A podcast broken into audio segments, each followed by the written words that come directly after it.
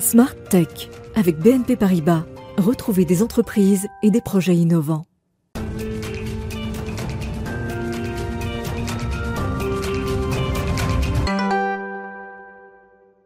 Bonjour à tous, très heureuse de vous retrouver pour une nouvelle euh, saison, j'allais dire non, pour une nouvelle journée, on va commencer par là, de Smart Tech, l'émission qui est dédiée au nouveau monde de l'innovation et du numérique. On va commencer avec euh, la découverte d'un nouveau câble transatlantique, vous savez qu'ils sont absolument euh, stratégiques puisqu'ils permettent de déverser les flux d'Internet d'un côté et de l'autre des continents.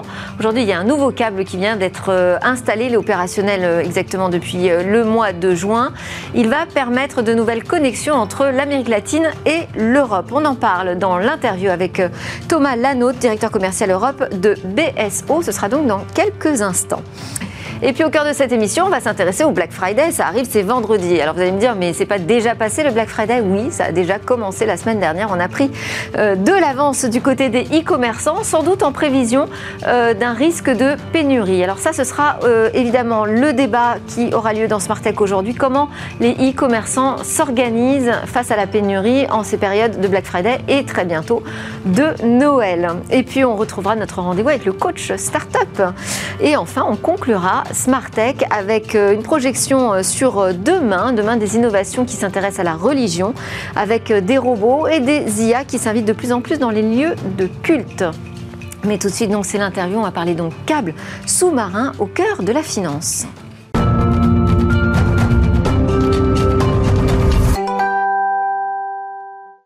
Alors jusqu'à présent, les entreprises européennes, asiatiques qui souhaitaient euh, négocier sur les marchés brésiliens, eh bien, elles devaient emprunter une voie qui transitait par les États-Unis. Il y a donc une nouvelle route sous-marine qui est constituée de fibres optiques qui connecte désormais le Brésil et l'Europe. C'est le sujet de l'interview avec vous, Thomas Fort. Bonjour. Euh, Thomas Lanotte, pardon. Bonjour, Delphine. Alors, vous êtes vous le directeur commercial Europe de BSO. C'est un fournisseur de solutions d'infrastructures informatiques pour les grandes institutions euh, financières dans le monde. Euh, précisément, qu'est-ce que vous faites? Vous êtes un opérateur de cloud? Un opérateur tout court? Alors écoutez, euh, BSO est une société française fondée en 2004 par trois ingénieurs. nous sommes aujourd'hui 160 personnes dans le monde à travers 11 bureaux commerciaux. notre métier, on est fournisseur de solutions d'infrastructure haute disponibilité pour business et applications critiques. C'est-à-dire que... Haute disponibilité, c'est-à-dire Alors la haute disponibilité, c'est effectivement la, la stabilité euh, et la résilience euh, et la diversité dans les solutions qu'on va pouvoir proposer, euh, sachant qu'on vise le temps de disponibilité maximum de nos solutions. en clair, nos services ne doivent jamais tomber. Bon, et donc pour ça, euh, vous allez désormais emprunter, enfin proposer à vos clients d'emprunter une nouvelle route grâce à un nouveau câble transatlantique. Expliquez-nous euh, comment ça s'est euh, construit ce projet, parce que un câble transatlantique, il faut avoir les moyens d'un opérateur national ou d'un Google ou d'un Facebook aujourd'hui. Alors oui, effectivement, il y, a, une sorte de mainmise par les GAFAM sur, sur ces câbles transatlantiques. On estime qu'il y a 10 ans, 5, les, les GAFAM détenaient 5% de la bande passante. Aujourd'hui, on estime peut-être à 50%, et on pense que d'ici 3 à 5 ans, euh, les GAFAM auront 90% de la capacité en bande passante. Euh, c'est pour ça qu'il y a d'autres projets qui se créent euh, pour tenter d'autres gouvernances de l'Internet mondial. et c'est à travers ça que le projet Elalink a été créé. Alors, euh, qui, finance, euh, qui est derrière le financement de ce câble et la ligne alternative, donc au câble des GAFAM Alors, tous ceux qui ont un intérêt à la création de ce, de ce type de câble pour désenclaver un peu des régions comme l'Amérique latine, euh, à la base, il y avait un projet BELA qui était censé favoriser les, la, recherche et l'échange entre universités et, et, centres, et centres de recherche. donc, le câble et la ligne qui a été financé par la Commission européenne et essentiellement les gouvernements des Amérique latine. Euh, il y a trois applications principales à ce câble. Euh, c'est euh, effectivement de créer de nouvelles routes pour le trafic Internet mondial, puisqu'on le sait aujourd'hui, 70% du trafic Internet mondial passe par les États-Unis.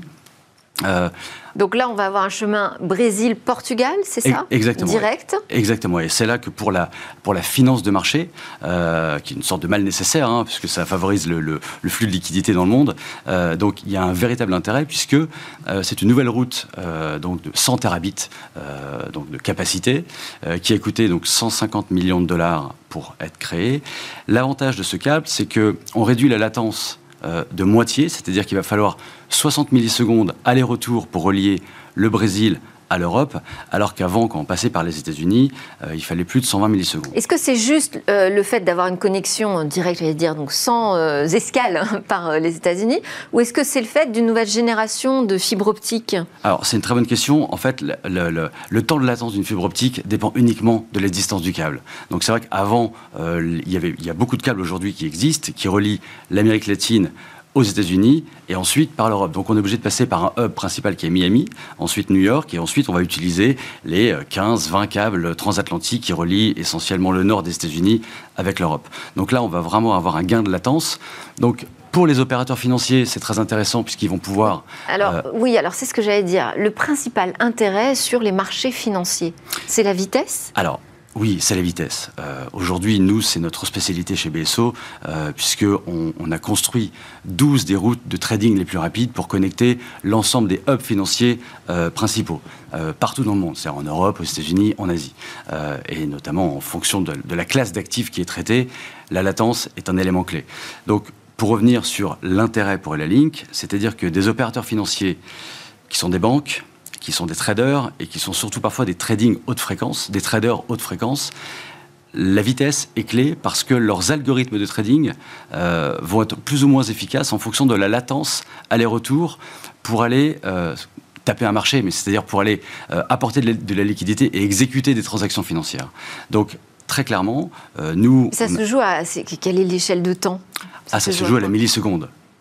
Et à la milliseconde, on peut perdre en rentabilité sur une, activité de négociation Ah oui, complètement, oui. En fait, vous avez aujourd'hui euh, bah, des, acteurs qui, euh, qui, euh, qui vraiment qui ont une, capacité de développer des algorithmes qui sont extrêmement sensibles à la milliseconde. Donc aujourd'hui, tous ces acteurs se livrent à une course qu'on appelle The Race to Zero, zero étant la latence. et voilà, donc il y a vraiment tout un tas de composants. Et la fibre optique est un des composants essentiels, puisque c'est ça qui parcourt le plus de, distance, si vous voulez. Euh, donc oui, les acteurs sont très sensibles à la, très sensibles à la latence. donc ce que ça va générer pour... Euh, donc là, on, a fait un partenariat avec euh, B3, qui est la bourse, bon, Borsa Brasil.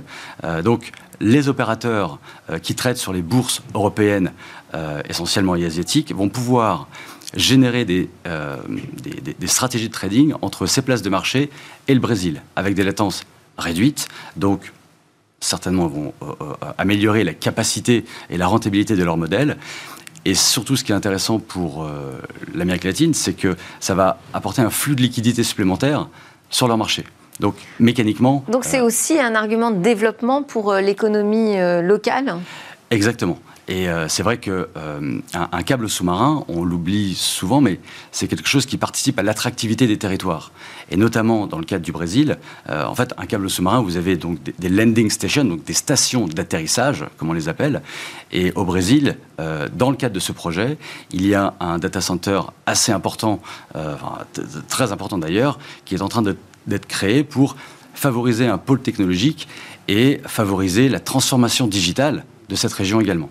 Donc il va y avoir euh, de nombreuses sociétés qui vont se créer, beaucoup de contenu qui va être créé, et quelque part, ça va désenclaver euh, un petit peu ce que l'on a aujourd'hui sur le marché, à savoir que l'essentiel euh, des contenus et de la data est présente sur le, sur le territoire américain. Il faut quand même préciser que ce câble, ce nouveau câble transatlantique n'est pas réservé au marché financier. Alors, ça va ah. pouvoir transporter tous les flux d'Internet possibles. Et, ça dépend de qui alors, ce qui va transiter par ce câble qui relie désormais l'Amérique latine pardon, à l'Europe Écoutez, ça dépend des, des, des, acteurs qui veulent l'utiliser. Et c'est vrai qu'à euh, euh, à, la, à la base de ce câble et la ligne, il y avait vraiment une volonté de coopération et de partage, notamment pour la science. C'est-à-dire qu'il euh, est prévu de réserver de la capacité importante sur ce câble pour permettre à des universités, des centres de recherche, notamment le CERN en Europe et son équivalent euh, au LATAM, de pouvoir échanger des données de manière beaucoup plus privée, c'est-à-dire sans passer par des assets des, actifs de câbles sous-marins euh, qui, qui, appartiennent à des intérêts privés. Euh, donc voilà, donc ça va vraiment favoriser l'échange euh, de données. Parce que ce que vous nous dites, c'est que derrière les câbles sous-marins, il y a une question de contrôle sur les flux. Oui, complètement. Quand même une régulation aujourd'hui internationale. Eh bien, justement, il n'y a pas forcément de régulation euh, sur ce monde qui est un petit peu, euh, un petit peu sauvage. Euh, donc, il y a des, des, enjeux géopolitiques. Et c'est vrai que le, ce qui est intéressant de voir, c'est que, comme je le disais, 70% du trafic Internet passe par les États-Unis. les GAFAM produisent l'essentiel du contenu, que ce soit des vidéos, que ce soit toutes les données qui sont contenues dans le cloud. Et si, on, si on se rappelle que le, les États-Unis sont soumis au Cloud Act, c'est-à-dire que les États-Unis, potentiellement, peuvent accéder à toutes les données euh, européennes, américaines et asiatiques qui sont présentes sur le cloud. Donc effectivement, euh, il y a un enjeu géopolitique euh, qui, est, qui est, Peut-être un enjeu aussi de neutralité du net, hein, puisque quand on est fournisseur de contenu et qu'en même temps on détient le tuyau qui fait passer le contenu, ça peut éventuellement poser des, des, questions. Quels sont les premiers Je disais que c'était une mise en service qui a eu lieu en juin 2021, donc c'est récent, mais enfin on peut peut-être quand même parler de premiers résultats? Euh, bah écoutez, oui, les résultats sur, euh, sur effectivement le, le, le, niveau d'attractivité des bourses, euh, on a de plus en plus de clients euh, qui, à qui on, pour lesquels on commence à construire des solutions télécom pour améliorer le trading. Ça, c'est vraiment notre métier. Donc nous, on ne voit que cet aspect-là de ce marché. Eh ben, merci beaucoup Thomas Lanotte de nous avoir ouvert les yeux sur la naissance de ce nouveau câble qui relie donc désormais l'Amérique latine directement à l'Europe sans passer par les États-Unis. Allez, dans Smart Tech, on enchaîne, on va parler du Black Friday dans un contexte de pénurie mondiale.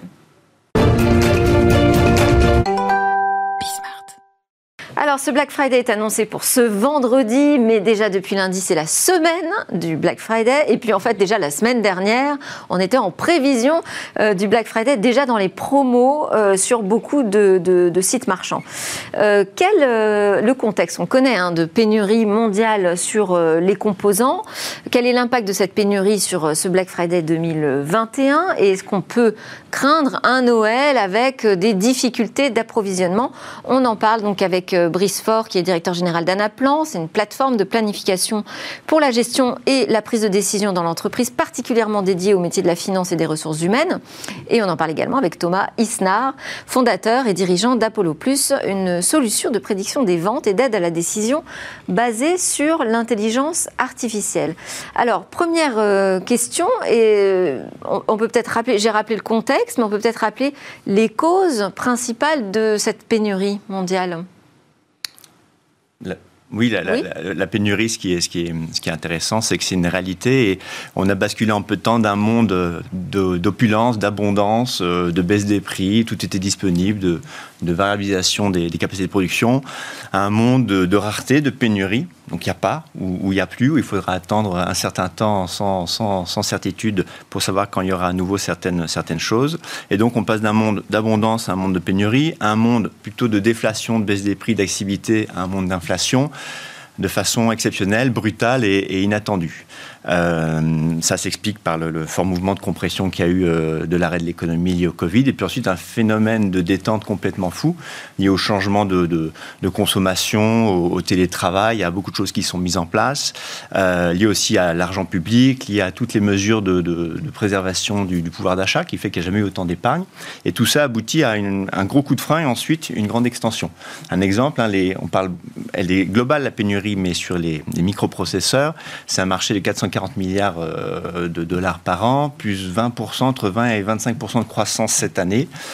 On n'a pas les usines pour faire ces 20-25% de croissance de la demande. Donc des questions se posent qui je sers, qui je ne sers pas. Et les usines sont plutôt en Chine euh, que euh, dans nos pays États-Unis, Asie, oui, absolument. Et faire une usine, une fonderie ou une usine, c'est entre 10 et 15 milliards de dollars. C'est 2000 employés extrêmement qualifiés. Ça ne se fait pas comme ça.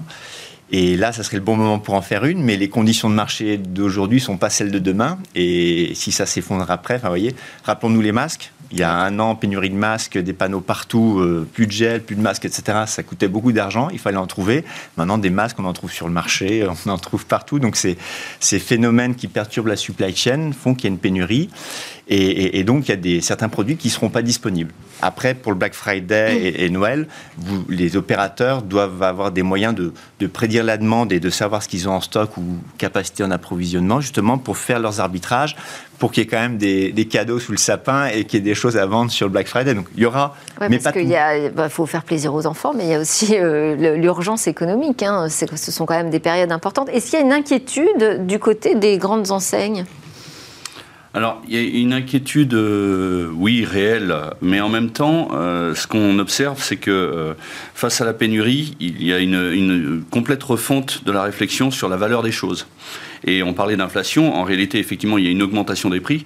Derrière l'augmentation des prix, dès lors qu'on a su capter la demande, on va être en capacité de préserver ses marges.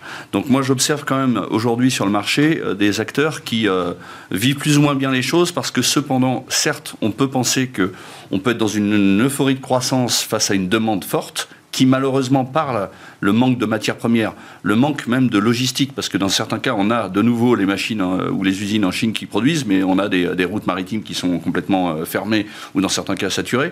Donc on va bien avoir une pénurie, non pas strictement de produits qui ne sont plus produits, mais de produits qui ne sont pas livrés. Mais cependant, euh, dès lors que les entreprises ont fait le, bon travail en matière de gestion de stock et en matière ensuite de tarification, euh, on peut penser que beaucoup vont en fait sortir de cette euh, période avec peut-être moins de ventes, moment pour. Euh, c'est quand même pas le meilleur moment pour travailler sur les marges en période de Black Friday, non? Alors. Ça Alors oui, mais le Black Friday, c'est à la fois par histoire un, grand mouvement de déstockage, mais c'est aussi devenu un, un, événement commercial pour avoir des produits d'appel. Donc il y a différentes stratégies. Il y a des marques qui ne font pas le Black Friday, parce qu'elle veut garder le, pouvoir du prix et une certaine image de marque et pas créer un réflexe chez, mm. les, chez les consommateurs. Il y a des marques qui en profitent parce qu'elles veulent déstocker. Il y a des marques qui en profitent pour attirer du trafic, pour garder ce trafic, pour garder de l'information et ensuite utiliser ces datas. Donc, euh, il y a, il y a, il y a autant de, il y a beaucoup de stratégies qui se croisent avec la pénurie des situations de, de marché. Alors, c'est là où on peut intervenir la technologie en secours et notamment euh, la gestion des données avec de l'intelligence artificielle qui permet d'analyser euh, les data, quelles sont euh, les prévisions aujourd'hui qui sont faites sur ces périodes Black Friday et Noël? Ah. alors, les prévisions. En tout cas, ce qui est sûr, si on parle de technologie, et euh, je sais que Célisnar en parlera mieux que moi sur le, sur le cœur de son, de son activité, qui est l'intelligence artificielle notamment, mais euh, chose qu'on fait aussi de notre côté chez, chez Anaplan. Mais ce qui est certain, c'est qu'aujourd'hui, on, on se rend bien compte, et ça fait déjà maintenant un peu plus d'un an que le, phénomène euh, s'amplifie, on, on, a bon nombre d'entreprises qui essayent de se moderniser dans une logique de meilleure collecte de la data et avec une logique de meilleure transversalité. Je m'explique, euh, bon nombre de, de sociétés aujourd'hui continuent de travailler en silo, et donc d'avoir effectivement un certain certain nombre de systèmes d'information qui, ne, qui se connectent, mais de manière pas synchrone ou temps réel. Mhm. Bon. Pour être plus rapide et plus agile en termes de prise de décision, il faut impérativement que cette information soit collectée en temps réel, partagée, pour qu'on passe moins de temps sur effectivement cette collecte et plus de temps sur l'analyse. Mais tout connecté, c'est pas forcément pertinent. Est-ce que tous les indicateurs sont euh, bons pour prendre une décision? Alors moi, j'ai plutôt un avis qui consiste à dire euh, plus on connecte, mieux on se porte. En tout cas, plus on capte de l'information, mieux on se porte. Après, la vraie question, effectivement, c'est de savoir sur cette masse d'informations comment on a été capable de la, nettoyer, de, de, pouvoir effectivement savoir laquelle est pertinente, laquelle l'est moins. Mais ce qui est sûr, c'est qu'aujourd'hui, les entreprises stratégiquement ont plus tendance à vouloir capter cette information euh, et essayer de comprendre quoi en faire que de se dire euh, on n'a peut-être pas besoin de tout ça, euh, je, pense. Donc on est encore dans la phase où il est nécessaire de euh, brancher nos systèmes d'information et de récupérer de la data alors, il est nécessaire en fait d'exploiter déjà la data disponible. On voit trop de sociétés qui disent attendez, il faut qu'on fasse un lake, il faut qu'on nettoie nos données, etc. C'est des compétences et des technologies particulières qu'on maîtrise et, je pense qu'il est plus important d'être agile et d'agir euh, que d'attendre une situation parfaite qui sera jamais le cas. Ce que, le Covid a. on ne risque pas de prendre de mauvaises décisions si on va trop vite? Eh bien, écoutez, Parce que là, sur ces périodes, c'est quand même très important de ne pas se tromper sur ces prévisions de vente. Oui, mais en fait, les prévisions de vente, euh, c'est des prévisions de demande qu'il faut faire avant de faire des prévisions de vente. Pourquoi? Parce que quand vous regardez vos historiques de vente, vous allez voir que les produits que vous avez vendus, parce qu'ils étaient disponibles. Donc vous ne connaissez pas les produits que vous auriez vendus s'ils avaient été disponibles. Ah oui. C'est une question assez fondamentale aggravée et mise en avant par la pénurie.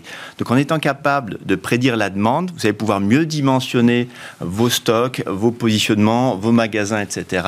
Et donc optimiser votre chiffre d'affaires global. Et ça, ça change tout. Et donc, qu'est-ce qu'il faut révéler? Il faut révéler Il faut sonder avec de la data et de l'IA vos, réseaux, vos, vos, canaux de vente, vos types de clients, vos modèles de distribution, vos produits, vos services, et être capable d'identifier quel opérateur, quelle combinaison est toujours fiable, ne se trompe jamais. Dans la distribution de boissons, typiquement, euh, c'est difficile de dire quelle va être la consommation de bière ou de champagne euh, pour, euh, pour, pour, pour, pour, Noël. En revanche, si vous avez des outils d'IA, vous allez être capable de dire qu'un tel, tel café ou tel restaurant se trompe pas sur le café, ou se trompe pas sur le champagne, ou se trompe pas sur le vin. Et donc, en les identifiant, en créant des cohortes, vous allez pouvoir propager ces, ces, ces comportements et ces estimations sur l'ensemble. Et là, vous ferez une véritable estimation de la variation de marché, de la demande, et donc vous pourrez rater le moins possible de ventes. Et c'est ça qui change le jeu. Et pour ça, il faut le faire. Et aucune société, ou très peu de sociétés aujourd'hui, sait qui est fiable euh, quand il passe une commande, quel client est fiable quand il passe une commande. Donc nous, on change le jeu là-dessus. Donc il, faut le faire, il faut lancer plutôt que d'attendre. Si, on fait des bonnes prédictions euh, en termes de demande, on va euh, prévoir euh, un certain volume de stock, mais est-ce qu'on risque pas d'être confronté à une difficulté d'approvisionnement? Alors ça, euh, et d'avoir un décalage trop important finalement entre euh, les prévisions et la réalité. Bah c'est là où, c'est là où justement il y, a, il y, a, une discipline qui a beaucoup évolué qui s'appelle le revenu management, c'est faire l'adéquation entre vos emplois et vos ressources comment l'offre et la demande se rencontrent de façon très fine et pilotée dans le temps et piloter cela. Et l'IA permet de faire ça. C'est-à-dire que si vous avez une prévision de la demande fiable et plus puissante que ce que vous avez aujourd'hui, moins linéaire, moins, moins, moins macroscopique que ce que vous avez aujourd'hui, vous pourrez prendre les bonnes décisions d'arbitrage. C'est-à-dire, euh, Apple l'a fait d'ailleurs. Apple a dit j'arrête de faire des, des, iPads pour optimiser ma production, pour euh, allouer mes stocks de microprocesseurs sur, sur les téléphones. Mais c'est valable pour n'importe quel opérateur qui a des problèmes d'approvisionnement. Mais déjà, avoir un plan quels sont mes clients, qu'est-ce qu'ils demandent, quelle stratégie? Est-ce que je valorise mes clients fidèles, mes clients rentables Est-ce que je valorise ce lancement de produit qui est clé pour ce client qui sera un gros client demain? Déjà, faire rendre visibles ces informations avec des modèles prédictifs, reproductifs, ça change le jeu. Et ensuite, vous pouvez prendre les bonnes décisions. Mais... Vous voulez ajouter quelque chose? Moi, ce que je trouve intéressant ici, c'est qu'effectivement, l'IA est véritablement, le, je dirais, le, la brique supplémentaire qui vient aujourd'hui de plus en plus se, rajouter aux entreprises et leur permettre de faire ce qui est, ce qui est décrit.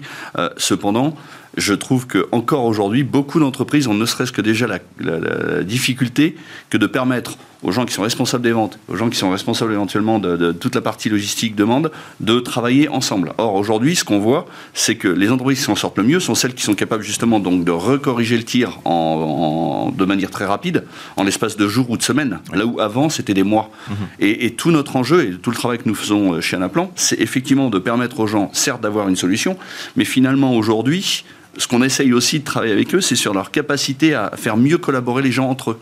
Et faire que, avant de parler d'intelligence artificielle, il y a déjà ne serait-ce que de l'intelligence de, partage et de collaboration interne à l'entreprise. c'est peut-être par le logiciel qui connecte euh, des données euh, de divers métiers que les métiers vont pouvoir travailler ensemble. Mais ça passe exactement parce qu'il vient d'être décrit. Euh, et c'est les entreprises les plus collaboratives qui vont être capables d'être les plus réactives.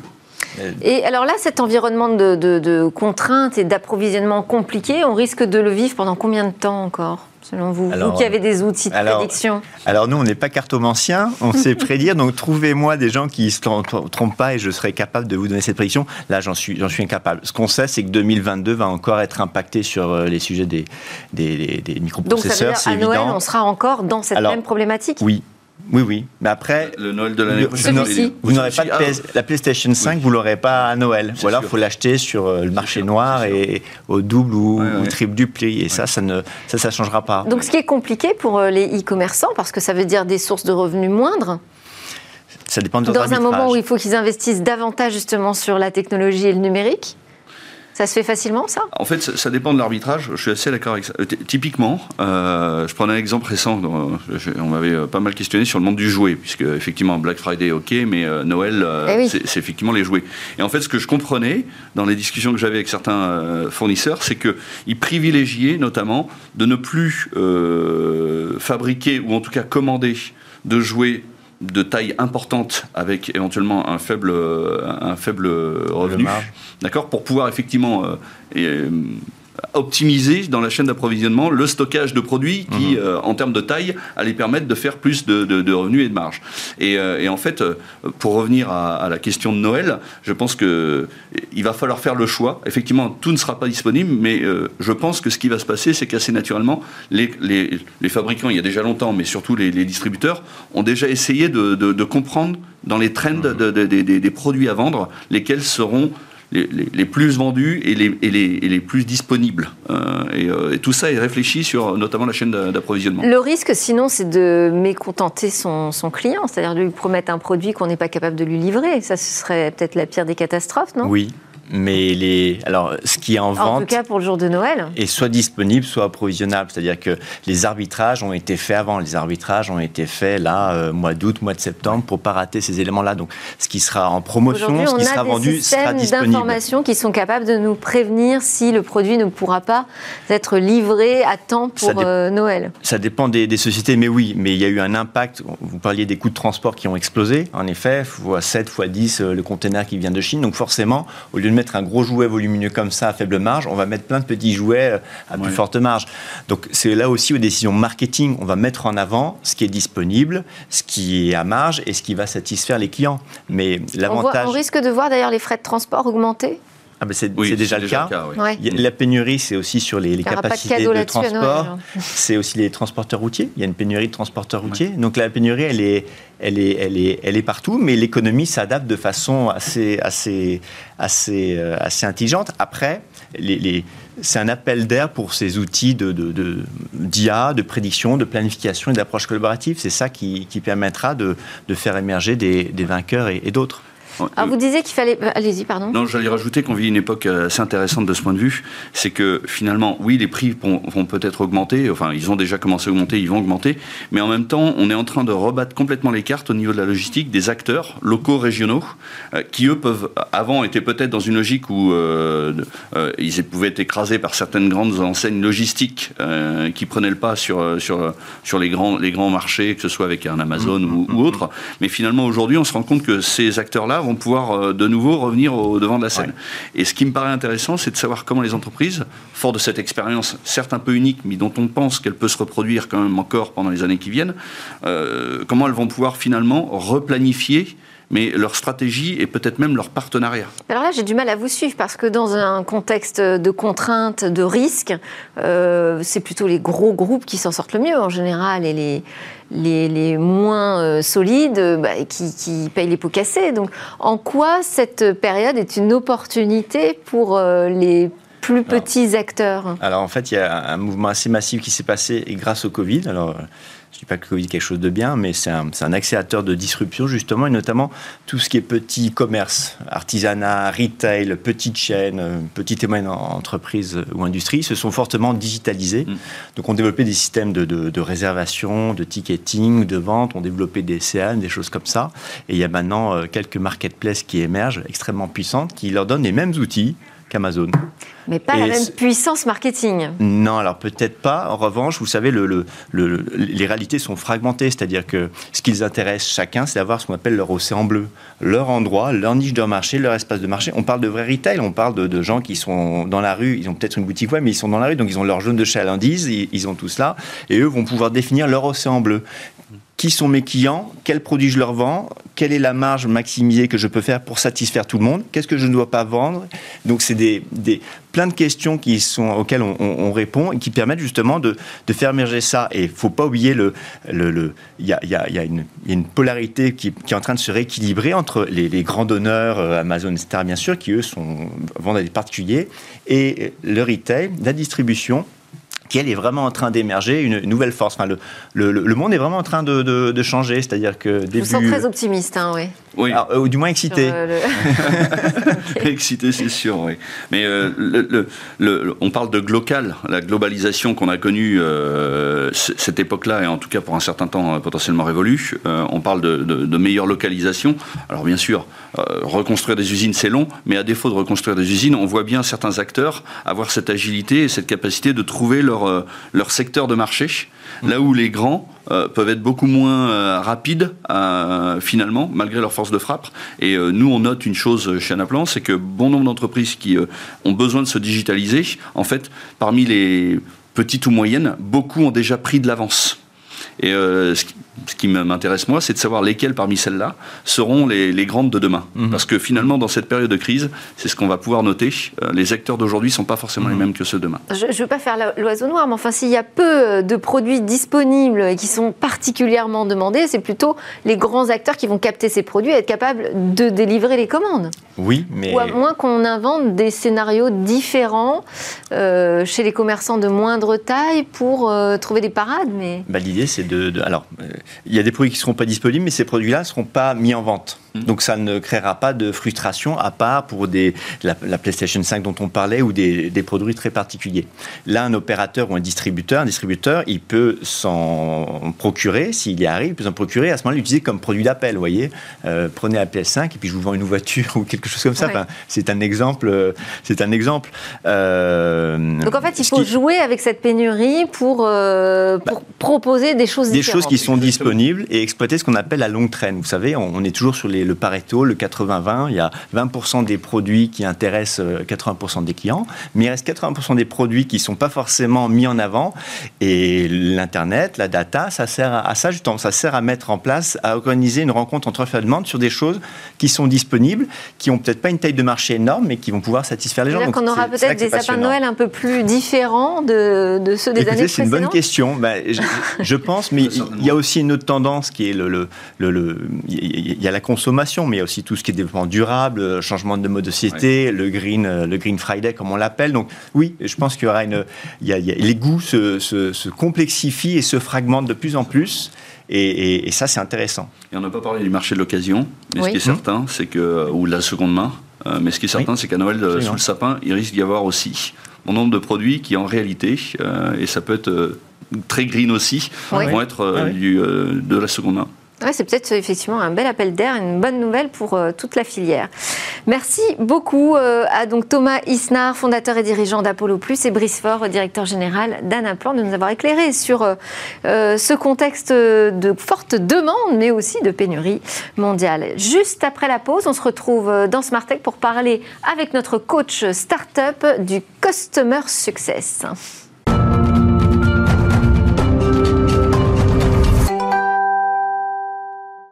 Merci à tous de nous suivre sur la chaîne Bismart. Vous êtes euh, de retour sur le plateau de Smartech, l'émission on parle de l'innovation et de la nouvelle société numérique. Dans cette deuxième partie, vous allez voir, on va découvrir des robots et des intelligences artificielles qui s'invitent dans les lieux de culte et les pratiques religieuses. Mais d'abord, c'est l'heure de notre rendez-vous avec le coach startup, en l'occurrence David Bitton, associé en charge de l'accompagnement opérationnel chez Serena. Bonjour David. Bonjour Delphine. Alors aujourd'hui, vous allez m'aider, moi tout particulièrement, à découvrir ce que recouvre le terme Customer Success, mais vous allez aussi aider les startups à euh, exceller en la matière. Ah, avec plaisir. J'avais envie de commencer en fait par quelques devinettes. Est-ce que LTV, Lifetime Value, euh, ça, ça évoque quelque chose? Alors euh, pour moi, c'est une histoire de valeur sur le temps, mais exactement. En fait, c'est la valeur client dans le temps. C'est l'ensemble des profits qu'on va générer avec un client dans le temps. C'est particulièrement important parce que parfois on résume un client à la valeur qu'il va donner le premier mois. Et l'investissement marketing qu'on va faire, on va essayer de le corréler en fait à ce premier mois. Alors que si ça se trouve, le client va rester en fait des années client de la même plateforme et donc va dépenser beaucoup beaucoup plus d'argent. Et il serait dommage de ne pas investir plus pour aller chercher plus de clients compte tenu de cette valeur. Donc la LTV, la Lifetime Value, c'est effectivement l'ensemble des profits qu'on va générer dans le temps avec un client donné. D'accord. Seconde devinette, qu'est-ce que le churn? Alors, c'est le roulement, le nombre de clients qu'on gagne et qu'on perd. Exactement, c'est la perte de clients en fait sur une période donnée. Et pourquoi je parle de ça? C'est un terme que vous m'aviez appris il y a, très longtemps ah. c'est effectivement une notion, Internet, C'est une notion importante. Alors, malheureusement, à chaque fois, ce sont des anglicismes, et je m'en excuse, mais c'est vrai que c'est comme ça qu'on en parle dans, dans, notre secteur. Donc, le, la meilleure manière de développer la lifetime value, c'est finalement, c'est aussi simple que d'éviter d'en perdre. Eh et c'est pour ça que le customer success c'est important et que on le confond souvent le customer success avec euh, du support client, du service client, de la satisfaction client. Bien sûr, tout est lié. Donc customer success c'est quoi? C'est pas de la satisfaction client? Alors non, l'objectif c'est effectivement de rendre les clients satisfaits, mais la satisfaction client c'est la mesure justement en fait de où en sont les clients par rapport à un produit. Oui. Euh, le, le, customer success c'est né il y a quelques années avec une vraie logique qui est de dire que finalement un produit, eh ben tout le monde ne sait pas s'en servir par défaut, et donc euh, des gens achètent un produit, mais il va falloir passer du temps pour les former, pour qu'ils comprennent justement en fait combien ça peut leur servir au quotidien, s'assurer qu'ils l'utilisent dans le temps, parce que sinon en fait on va perdre des clients. Et donc le customer success, c'est tout un investissement qui est assez qui est un peu plus récent, en tout cas dans les startups, dans les entreprises, et qui vise vraiment à développer justement cette valeur client. Donc le customer success, c'est le meilleur ami du client. Et il ne faut surtout pas confondre customer success et support client ou service client, parce que le support client ou le service client, en fait, on est en réaction. C'est-à-dire que quand il y a un problème, le client vous appelle et là on répond à son problème. Et on va essayer de faire tout pour résoudre son problème, voire de faire évoluer le produit pour que toujours le produit serve mieux les clients. Le customer success, en revanche, là, on va vraiment mesurer, on va être dans l'action, dans la proaction. On va appeler le client pour le former. On va régulièrement voir s'il se connecte. S'il ne se connecte pas, on va le rappeler pour lui demander ce qui se passe, pour, lui, pour être sûr qu'il mesure vraiment le retour sur son investissement. Parce qu'au moment, justement, en fait, où il va renouveler son contrat, ben, ce serait dommage qu'il parte pour de mauvaises raisons. Et donc, il y a une méthode là aussi euh, magique, euh, David Bitton, pour, euh, pour réussir son customer success? Oui, en fait, c'est des choses assez simples, mais ça fait du bien en fait de le rappeler. la première chose, c'est ce qu'on appelle l'onboarding. L'onboarding, c'est une phase clé dans le customer success parce qu'on va accueillir le client et on va prendre le temps de l'appeler. C'est un terme que j'avais entendu moi dans le, recrutement, mais donc vous dites que c'est la même chose avec un client. Ah, mais complètement. En fait, un recrutement réussi, c'est effectivement un, un collaborateur qu'on accueille dans l'entreprise et à qui on va faire découvrir l'entreprise les outils de l'entreprise. Euh, je pense que ça nous arrive à tous d'arriver dans une entreprise où on est accueilli avec un ordinateur. Parfois, parfois il n'y a pas d'ordinateur, on n'a pas le téléphone. Et puis il faut qu'on fasse sa propre découverte. Eh bien, on est beaucoup plus puissant et efficace quand on accueille le collaborateur, qu'on passe un peu de temps à le former, à lui faire rencontrer en fait l'ensemble de l'organisation, lui faire comprendre les rituels de gouvernance. Comme ça, après, il s'est manœuvré dans l'entreprise. Ben, c'est exactement la même chose avec le client. Ça, c'est le début de l'onboarding. Donc, onboarding, ok. Ensuite Ensuite, c'est vraiment travailler l'usage. Et là, ce qu'on met en place, ce sont des outils qui vont permettre de mesurer si les clients se servent ou pas en fait, du produit qu'on lui met à disposition. Est-ce qu'ils se connectent? Combien de temps ils passent dessus? Est-ce qu'il envoie en fait des messages à travers si euh, l'outil sert à ça, etc. Donc c'est de vraiment qualifier le mieux possible l'usage vers lequel nous on, aimerait que le client en fait euh, aspire ou adhère en tout cas à l'usage du produit qu'on a imaginé. Et ça, ça peut ça peut pas risquer d'être un peu intrusif comme euh, démarche? Alors l'objectif en fait c'est d'être le moins intrusif possible, mais c'est quand même effectivement de s'assurer que le client se serve du produit pour ensuite le rappeler régulièrement et donc lui expliquer le bénéfice et surtout en fait lui lui apporter s'il a fait l'achat de ce produit, c'est qu'a priori, il y avait vraiment un besoin. Ce qui serait dommage, en tout cas, c'est que parce que l'usage du produit n'est pas évident, n'est pas trivial, eh ben, en fait, il n'en est pas pour son argent, alors qu'en fait, c'est peut-être le cas. Exact. Voilà, donc c'est le customer success. Et donc ça permet euh, vraiment de développer la valeur des clients. Et quand on met en place du customer success, on va vraiment avoir des répercussions sur le churn, et euh, parce qu'on va réduire le churn, alors la lifetime value va augmenter. Et donc, on va augmenter la capacité de l'entreprise à faire de l'acquisition de nouveaux clients. Mais alors, puisque vous m'avez dit, et convaincu d'ailleurs, que ça n'avait rien à voir avec la satisfaction client, c'est donc pas les mêmes équipes qui doivent s'en occuper. vraiment pas les mêmes équipes. Mais alors, qui doit s'en occuper? Ce sont des équipes dédiées. Les commerciaux? Ah non, non, surtout pas. Alors justement, effectivement, c'est un bon point. Ce ne sont pas les commerciaux. Les commerciaux, ils sont en charge d'expliquer le produit, de faire, d'expliquer la promesse en tout cas du produit, de s'assurer qu'il y a un vrai euh, besoin client et donc de s'assurer que le produit est en adhésion avec le besoin du client. Une fois qu'on a fait rentrer le client dans l'entreprise, là, c'est justement le customer success qui va prendre le relais. Et son objectif à lui, c'est vraiment en fait d'être l'ami du client dans l'entreprise pour effectivement le, lui faire un, donc c'est plutôt les équipes marketing qu'on va l'installer? Non, ce sont vraiment des équipes à part. Des équipes dédiées. Oui, mais en fait la question que vous posez est bonne parce que souvent on, se pose la question de savoir où on va mettre. Donc on, a ce qu'on appelle des, euh, ce qu'on appelle des CXO maintenant, qui sont des Customer Experience Officers, donc des responsables de l'expérience client. Et dedans, on va avoir à la fois le Customer Success et le support client, qui sont deux équipes, j'insiste, qui sont vraiment différentes et qu'il faut staffer correctement toutes les deux, parce que sinon, on va demander à une équipe qui répond par exemple à, du support client de trouver du temps pour aller en fait s'occuper d'être proactif avec le client. Et s'il y a beaucoup de problèmes, eh ben, on va plutôt focaliser sur les problèmes plutôt que d'essayer de développer l'usage. En fait. Et oui, toute la différence entre l'urgent et l'important. Exactement. Merci beaucoup. Merci David Bitton, notre, notre coach startup qui est par ailleurs associé en charge de l'accompagnement opérationnel chez Serena. Merci beaucoup. À suivre euh, dans Smart Tech et demain, des IA et des robots religieux.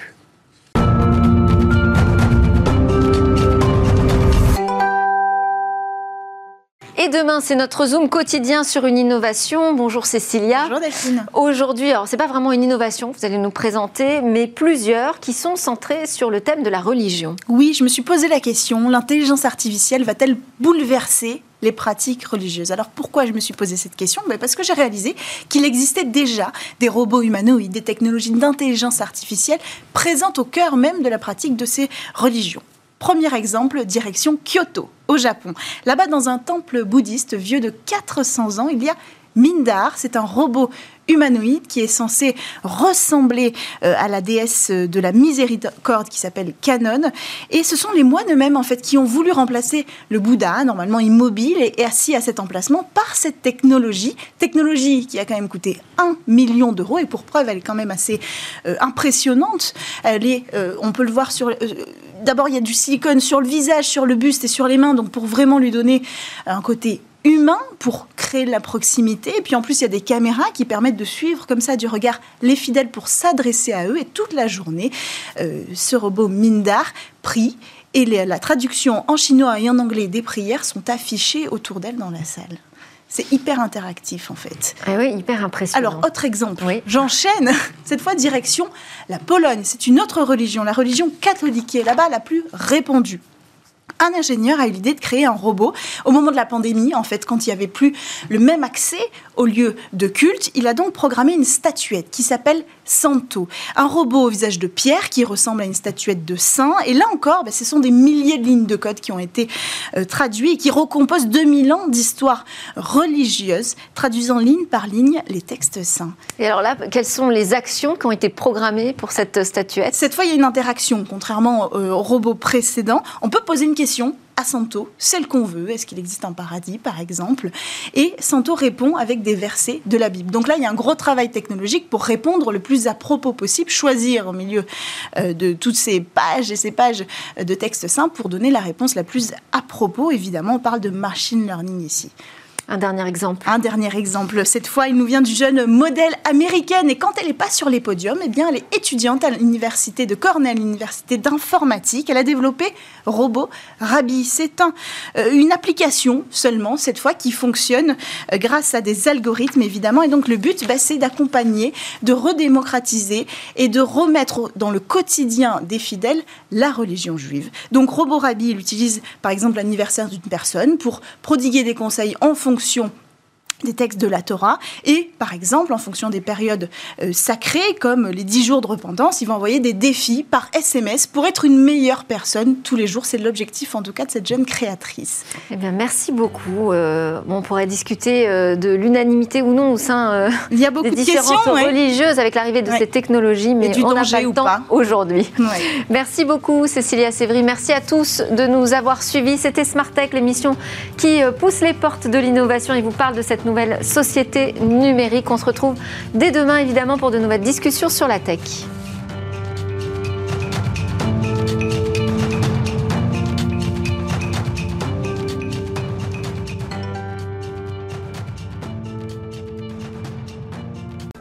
Smart Tech avec BNP Paribas. Retrouvez des entreprises et des projets innovants.